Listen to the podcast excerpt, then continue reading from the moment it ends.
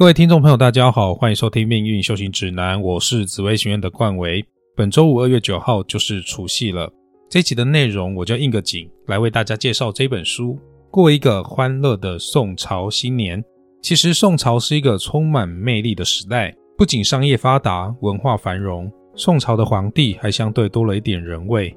不仅出了一位个性恭俭仁术。驾崩后，成为历史上第一位获得仁宗庙号的宋仁宗赵祯，还出了个喜好书画、自创瘦金体的宋徽宗赵佶。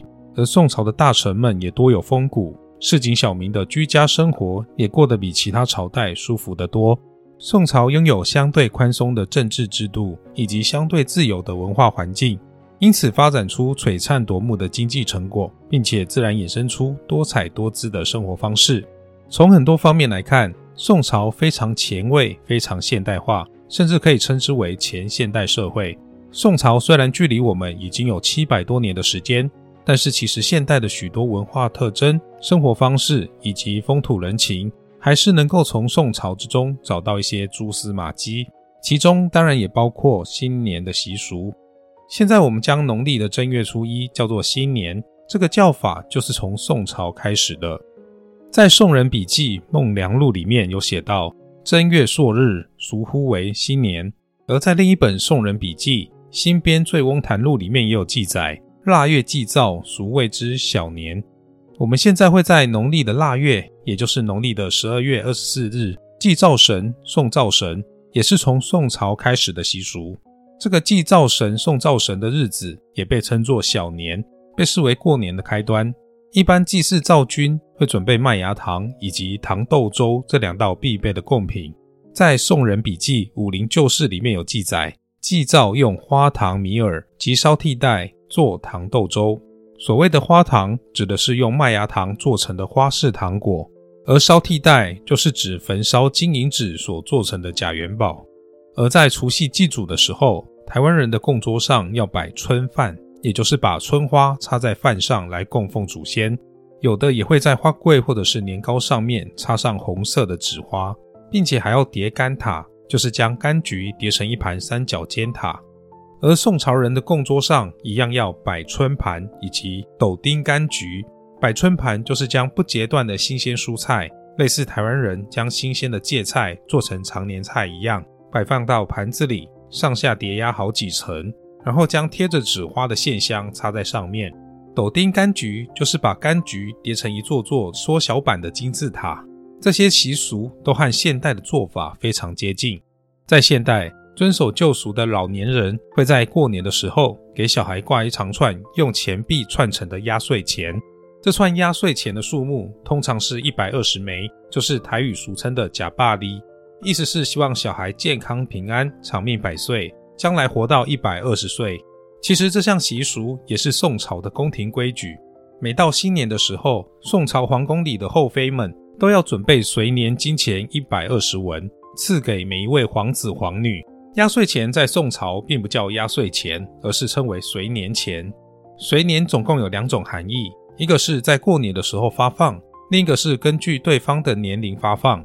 其他像是除夕守岁、新正烧香、更换春联。燃放鞭炮、邻里馈赠、亲友聚宴、新妻归宁、元宵放灯等等，其实都和宋朝的习俗遥相呼应。但是尽管如此，毕竟宋朝距今也已经七百多年了，一定会有许多习俗和节日产生惊喜之别。例如，我们现代人只把冬至当成一个普通的节气，大多只会在冬至当天吃汤圆。但是在宋朝，冬至却是一个为新年预先做准备的重要节日。热闹的程度甚至不会输给新年。总而言之，宋朝的新年有很多和今天相同的习俗，也有很多和现代不同的特色。今年的春节连假是从二月八日放到二月十四日，总共七天。其实宋朝的新年假期有很长的一段时间，也是和现代一样放七天假。根据《宋史·直官志》的记载，自宋太宗即位以来，到宋真宗退位之前。每一年的新年都是从元日，也就是正月一日开始放七天长假。除此之外，每逢冬至与寒食节也都会放七天的长假。相较之下，中秋、重阳和七夕等节日最多只有放三天假，甚至会缩减为一天。所以宋朝每逢元日、冬至、和寒食节，都会有七天的假期。但是这七天的新年假期也曾经发生过变动。宋人庞元英在《文昌杂录》中写道：“包拯为三司使，上言每节假七日，费事颇多，请令后只给假五日，至此时也。”包拯包青天是中国历史上有名的清官。宋仁宗在位时，他当过三司使，相当于财政部长。主管全国的财政收支与盐铁专卖，工作繁忙，总觉得时间不够用，恨不得一年三百六十五天变成五百天。别人开开心心的放假，他这样的大忙人可不愿意。于是上书仁宗皇帝，建议将七天长假缩短为五天。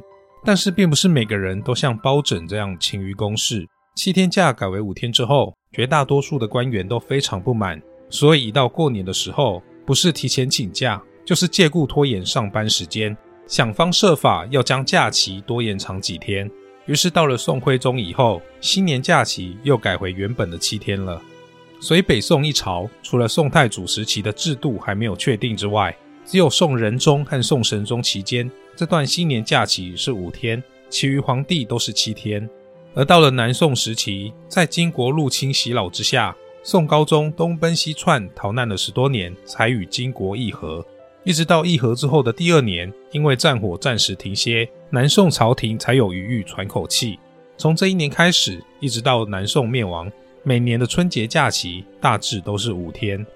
今年是甲辰年龙年，除了极少数遭逢丧事的家庭之外，大多数人都会在自家门口或者是公司大门贴上新的春联年画。现代人大多会在除夕之前完成这件事，但是宋朝则不一样。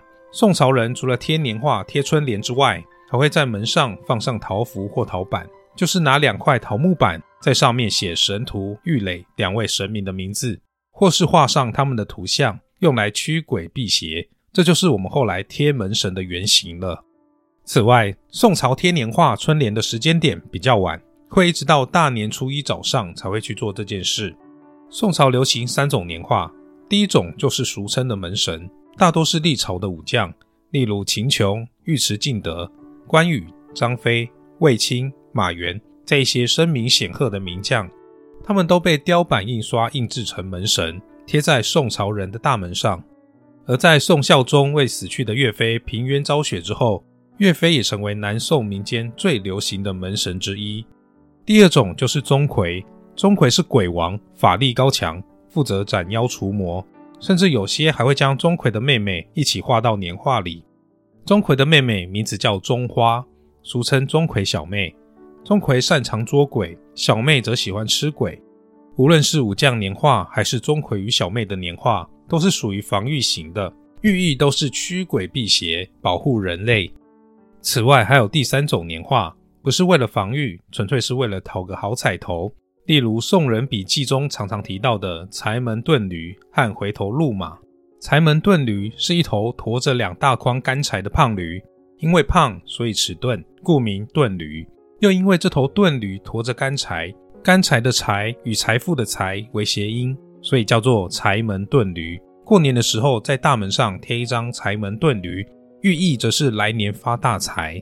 回头鹿马是一只扭头回望的鹿。鹿和福禄寿的鹿同音，把这只鹿贴到大门上，寓意为鹿神照命，孩子长大了能做官。时至今日，柴门遁驴和回头鹿马都已经失传了。而宋朝以前，中国过年最多只会贴贴门神，并不会贴春联。而且贴门神这个习俗也是从唐朝才开始慢慢普及的。到了宋朝之后，由于文人墨客的快速增长，因此带动了造纸术和印刷术的发达。开始有风雅之士用纸张代替陶板，直接在纸张上书写春联，或者是印春联。现代的春联都有横批，宋朝的春联也是。现代人买春联，横批也包括在其中，但是宋朝的横批却是单独出售的，而且横批上面所书写的内容几乎都一样，只有四个字：顺天行化。不管春联的上下联是什么内容，横批一律都是这四个字。为什么非要用这四个字呢？因为宋朝的医疗卫生相对落后，每年春天都可能闹瘟疫，病毒传播很快，防治很难。一到春天就有大批人死去，搞得人心惶惶。古代认为瘟疫是上天所施行的惩罚，所以瘟疫在宋朝又被称作天行症。而宋朝人预防天行症的方法，就是在门楣上贴出“顺天行化”四个大字，而这四个字的横批也被宋朝人称作“天行帖子”或者是“天行贴儿”。大家以后在阅读宋朝的书籍时，如果有看到“天行贴”这几个字，就可以知道是在说什么了。我们现代人会从腊月二十八日开始，就有人在换门神，而根据一些民俗说法，天门神也要讲究好日子和好时辰。甚至有些还要看五行生克来挑日子。最有趣的还有什么星座的人适合哪一个时辰？那么宋朝人为什么要等到大年初一才天门神呢？并非宋朝人不相信命运，我们现在的子平八字推命就是宋朝的徐子平所发明的。甚至宋朝的许多士大夫，例如范仲淹、欧阳修、沈瓜、王安石等人都对推命之学深信不疑。但是宋朝人并没有把门神和命理扯到一块，因为门神之所以诞生。最初的目的就只是为了驱鬼，不让各种神怪进门。而在当时的观念里，各种神怪也包含家中的百神以及祖先的魂魄。所以在年初一之前就换了新的门神，那么除夕夜祭拜祖先的时候，就会把祖先挡在门外了。而且不仅祖先进不来，就连腊月二十四日回天庭述职的灶神也进不了家门了。所以宋朝人才会选择在大年初一天门神。因为那个时候祖先已经享用完贡品，灶神也已经回到厨房的岗位，这个时候再赶紧把门神贴上，挡住外面的恶鬼。宋朝人祭拜祖先的年夜饭非常丰盛，讲求七碟八碗摆满餐桌，不仅有鸡有鱼，还有荤有素。除此之外，还有必不可少的薄托与春盘。现代人除夕常会吃年糕、萝卜糕和饺子，宋朝的年夜饭则是以薄托为主。在《岁时广记》卷五元旦上食所饼里有记载：京师人家多食所饼，所谓年薄托者或此类。而在《新编醉翁谈录》卷三《京城风俗记》除夜里面也有记载：民宿之家以薄托享先，分食之。